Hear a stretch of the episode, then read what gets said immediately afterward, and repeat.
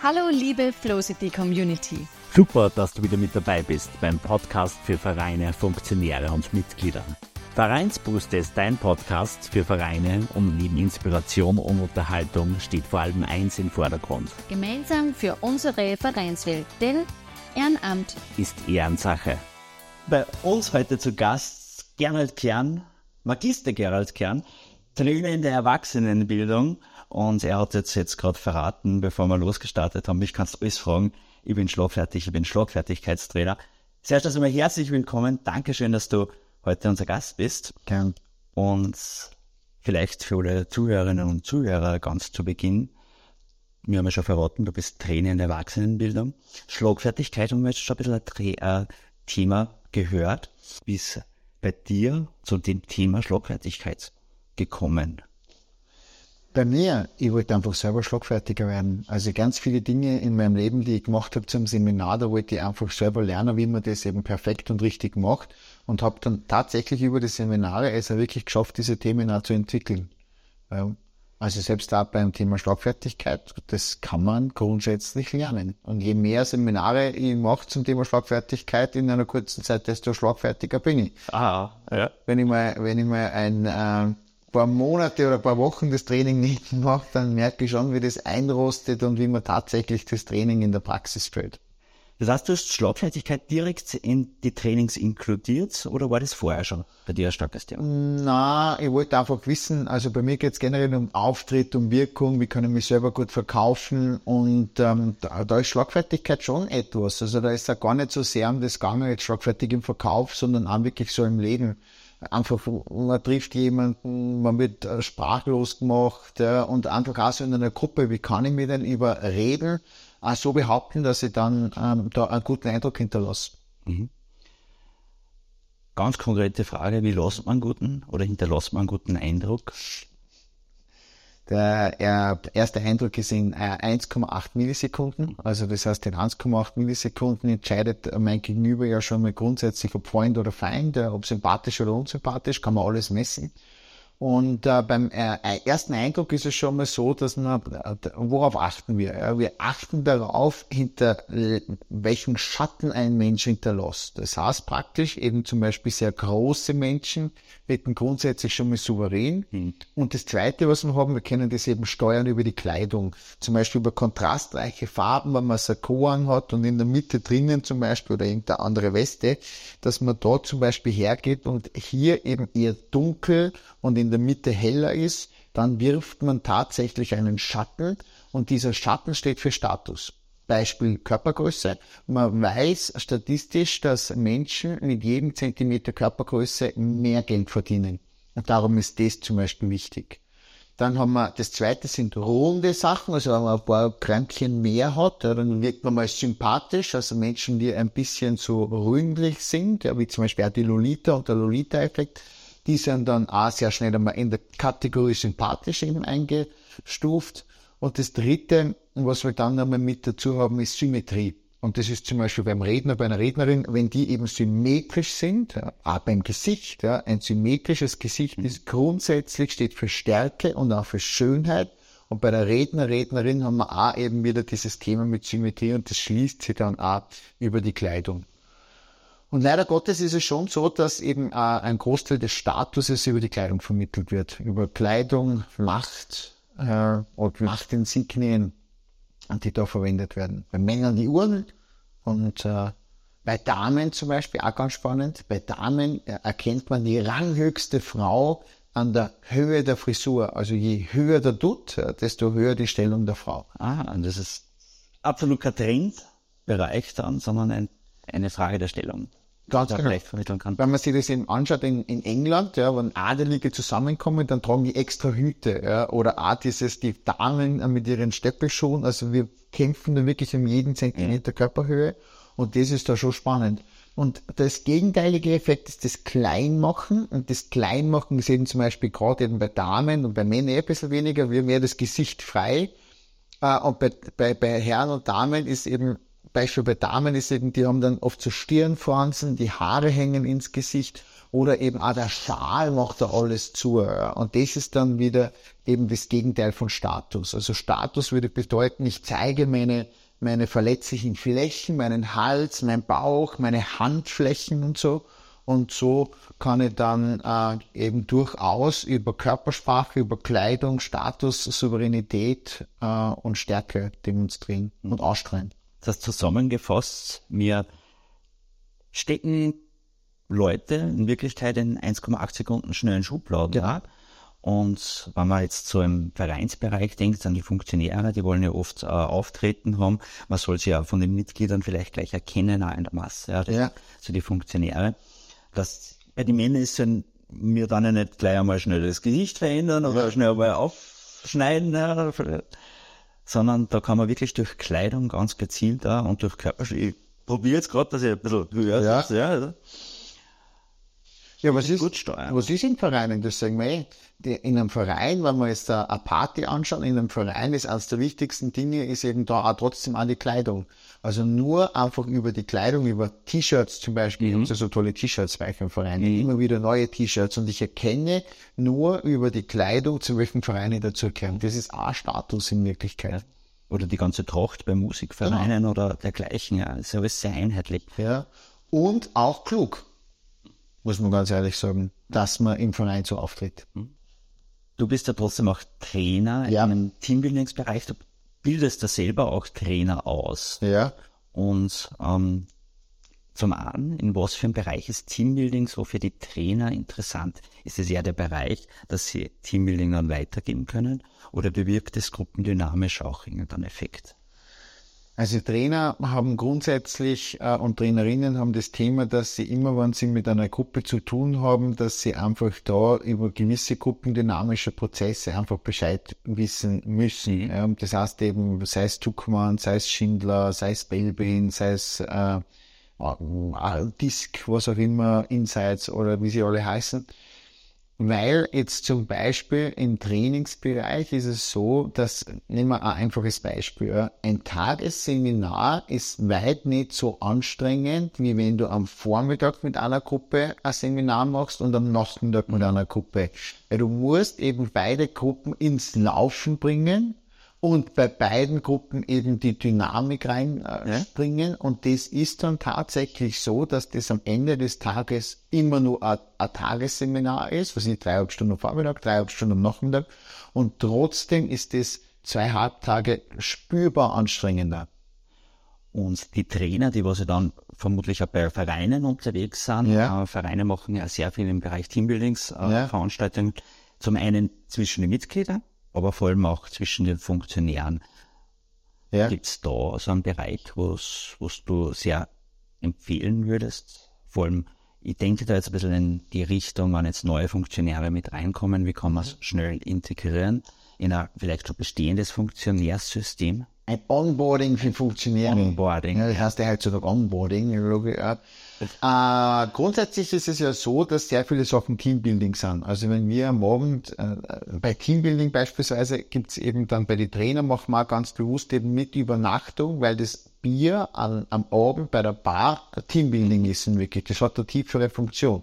Und wenn da bis um 4, 5 in der Früh Party gemacht wird, ist das nur viel stärker. Das kennt jeder. Mhm. Am nächsten Tag, wenn man mal so eine Nacht lang getrunken hat, ist es das ist ein Unterschied da. Und das Zweite, was wir aber haben, ist, also es ist ja dann in, in Hochseilklettergarten ist Teambuilding. Äh, wenn wir uns gemeinsam irgendwelche Sachen anschauen, ist Teambuilding. Wenn wir Projekte umsetzen, ist Teambuilding. Wenn wir neue Menschen Verantwortung geben, ist es Teambuilding. Wenn wir sie zu Sitzungen einladen, ist es Teambuilding. Wenn immer irgendeine Art von Teambuilding.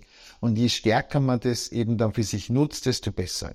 Im Prinzip ist es ja bei, beim Onboarding sehr einfach. Ich würde, wenn ich etwas zu sagen hätte in einem Verein, würde ich darauf schauen, dass man den neuen Mitgliedern ganz schnell eine Aufgabe gibt. Und das ist nur ein kleiner Gefallen. Da gibt's äh, ganz alte Beispiele von Benjamin Franklin, glaube ich. Der hatte einen Feind und der Benjamin Franklin, ähm, der er wollte ihn irgendwie halt für sich gewinnen. Ja? Und dann hat er sich überlegt, na, was macht er denn jetzt? Und damals hatte dieser Feind, den sie gehasst, ja, der hatte ein besonderes Buch. Und Benjamin Franklin hat ihn gefragt, ob er sich das Buch ausleihen kann. Also nur so eine Kleinigkeit. Ja. Und der hat dann dem zugestimmt. Ja. Und nur weil, und so hat der Prozess angefangen. Das heißt quasi jemanden um einen Gefallen zu bitten, hat bei Benjamin Franklin dazu geführt, dass die wirklich über Jahre Freunde geworden sind, obwohl die Feinde waren. Und jetzt muss man sich das mal überlegen. Ich komme in einen neuen Verein, ja, ich bin einmal da, ja, und ist eine große Aufgabe, werde ich noch nicht kriegen. Aber so immer, um so kleine Gefallen zu bitten, je öfter ich Menschen um einen kleinen Gefallen bitte, Robert Cialdini, Psychologie des Überzeugens, desto mehr steigt die Wahrscheinlichkeit, dass sie mir später auch einen großen Gefallen tun werden. Also ich würde immer, eigentlich würde so, wie es bei vielen Vereinen ist, die Leute zum Arbeiten bringen, mhm. zum Tun bringen, zum Mitmachen bringen. Und das ist dann für mich schon das Größte.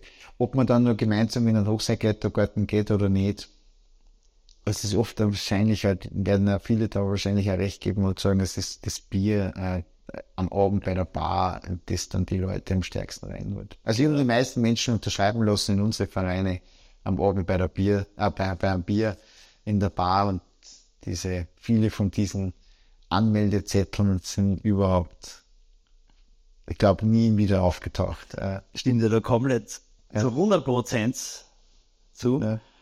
Einer von meinen Sprüchen ist auch, wenn man mal um, am Abend was gemeinsam getrunken hat, dann versteht man sich einfach und man kann einfach dann gut miteinander. Ja. Und vor allem bei den Mitgliedern ist es oft so. Wenn man die gleich ins Boot holt, äh, zum Arbeiten, zum einen denke mir, ich muss mir ja verstehen, warum will sich denn jemand für einen Verein engagieren? Ganz egal, was für ein Verein. Warum mich jetzt jemand engagieren? Ja, weil er irgendwie auch ein bisschen gebraucht werden will. Genau. Ja? Und so ist es natürlich bei den Funktionären auch. Und du sagst jetzt auch oder bestätigst das in der Richtung ja unbedingt sofort mit. Und es ist ja cool, in ein paar mitarbeiten, so eine Nacht lang. Ja, das, größte Ergebnis ist, dann wäre Rand um vier, fünf in der Früh noch zusammen. Das ist dann ich nicht, nicht ganz so viel. Wer kann uns haben wir. Wer kann uns haben wir, er ist noch da, wer ist nicht vorab gehabt. Äh, aber das auch da. Weil ganz ehrlich, kannst du dich noch erinnern, bei den Festeln, bei denen du warst, mit wem du um fünf in der Früh noch zusammengerannt hast, oder wer sind die, die immer da gewesen sind um fünf in der Früh noch beim Zusammenrauern? Sind oft die gleichen? Ja, durchwegs. Gute Freunde waren. Ja. Und das, also, ja. also es ist schon ganz mhm. cool, gell, den Dienst von neun bis um zehn zu haben, ja. Aber wirklich um, um, um fünf, sechs in der Früh, wo niemand mehr da war, das, da entstehen dann auch wirklich Freundschaften. Ja. Das sind auch die Leute, auf die du dann später in einem Verein auch verlassen kannst. Also eigentlich ist es wirklich ganz brutal. Eines der besten Teambuilding ist tatsächlich, sie zu arbeiten lassen. Mhm. Was ist da äh, bei der, wenn ihr jetzt so sagt, okay, wie habt ihr das geschafft, eben auch das Onboarding eben da schön zu machen? Also was ist da, ihr habt ja da euch auch sehr intensiv damit beschäftigt. Wichtig ist einmal, dass als Funktionär bewusst ist und man hört oft, man, die Jungen engagieren sich nicht. Ja. Im Vorstand, im Verein. Und ich glaube aber absolut, dass das nicht richtig ist. Denn die Jungen wollen sich engagieren, nur man lässt so oft viel zwingen. Ja. Und wenn einem das als Funktionär schon bewusst ist, ähm, dass man mit so Floskeln kommt, hey, das haben wir schon immer so gemacht, das machen wir weiterhin so, dass das einen Jugendlichen natürlich extrem abschreckt der mich hat sich engagieren, der hat andere Sichtweisen, das sollte man als Funktionär extrem nutzen.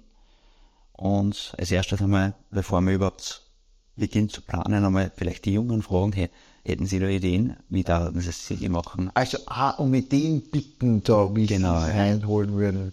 Aber im Prinzip sind wir uns da einig, gell? weil es geht dann immer so um die Leute einfach halt mit kleinen Bitten und Aufträgen reinholen und ihnen bewusst eine, Arbeit geben. Es geht ja um die Wertschätzung, die was ja. den Jungen dann wirklich erklären. Dann muss man sich mal vorstellen, gerade wenn man als neuer Funktionär anfängt ja. und schon mal in der ersten Sitzung vielleicht so nach seiner Meinung gefragt wird, ja. da fallen dann schon fast die Kindschublade runter. Ja.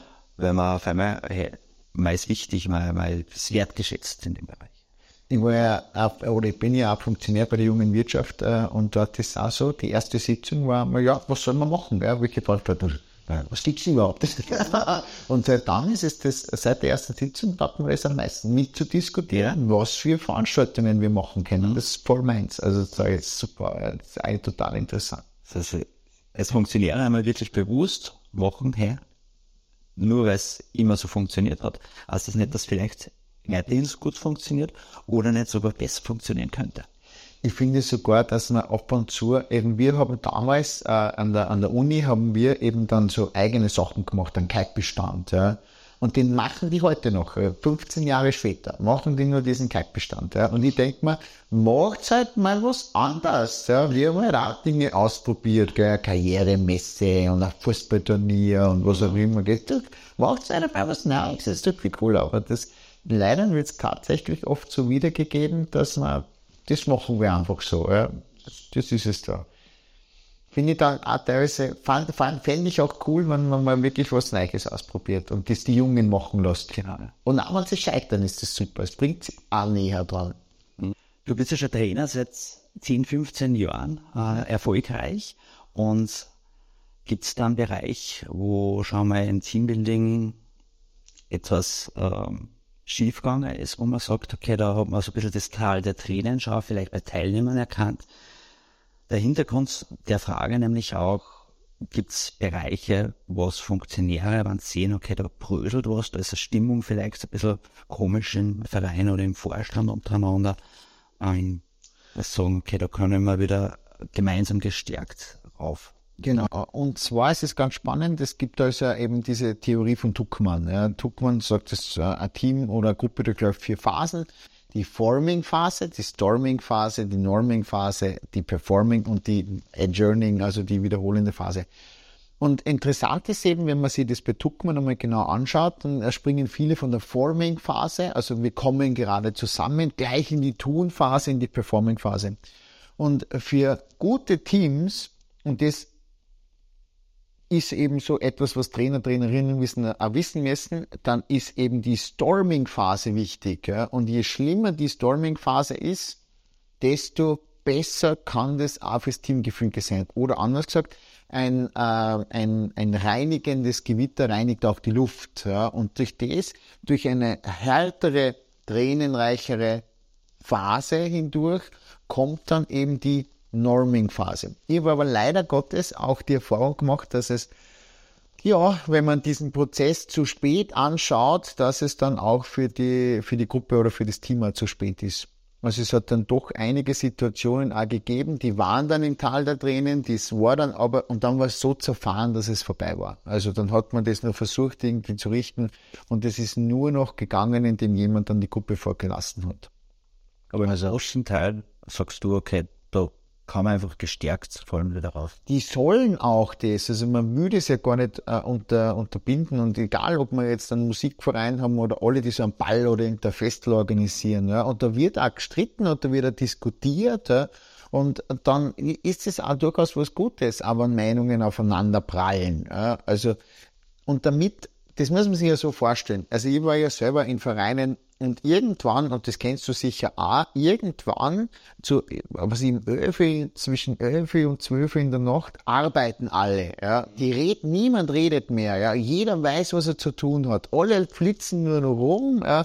Und irgendwie, sobald du wieder reingreifst, ist wieder die volle Flasche da, weil das jemand schon wieder nachgefüllt hat und der eine sich das Eis und alle Wege, und das sind dann die informellen Wege und alles läuft, ja, aber keiner redet mehr. Und das ist dann die Performing-Phase. Aber für Tuckmann eben ist es dann schon so, dass man da wirklich halt, wir müssen diese anderen Phasen ordentlich durchlaufen, weil sonst funktioniert es nicht. Nicht nur in der Bar, sondern auch bei vielen anderen vereinstechnischen Themen.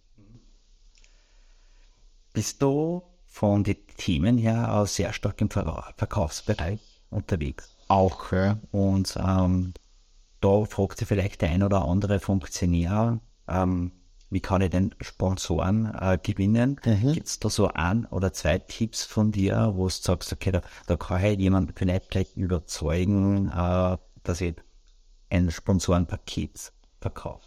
Ja, da fängt es ja schon an. Das ist einmal das Erste. Ja, weil wir müssen ja eigentlich, wenn wir ins Sponsoring gehen, nehmen wir Karl Pinzulic, ja, berühmter äh, Verkaufsprofessor ähm, aus Österreich äh, und dieser Karl Pinzulic, ein super Typ, ganz unterhaltsam, also total nett, Burgenländer, ich glaube, der in Wien lebt, äh, oder ein Burgenländer, der in Wien eben lehrt, Wien, Niederösterreich, da in diesem Eck, und der zum Beispiel sagt, wir brauchen zwei Sachen. Wir brauchen Schlagzahlen und wir brauchen Schlagkraft. Das heißt, der erste Tipp, der ist total banal. Ja, wenn ich als Verein äh, Sponsorengelder haben mag, dann muss ich als erstes einfach nur viele Besuche machen.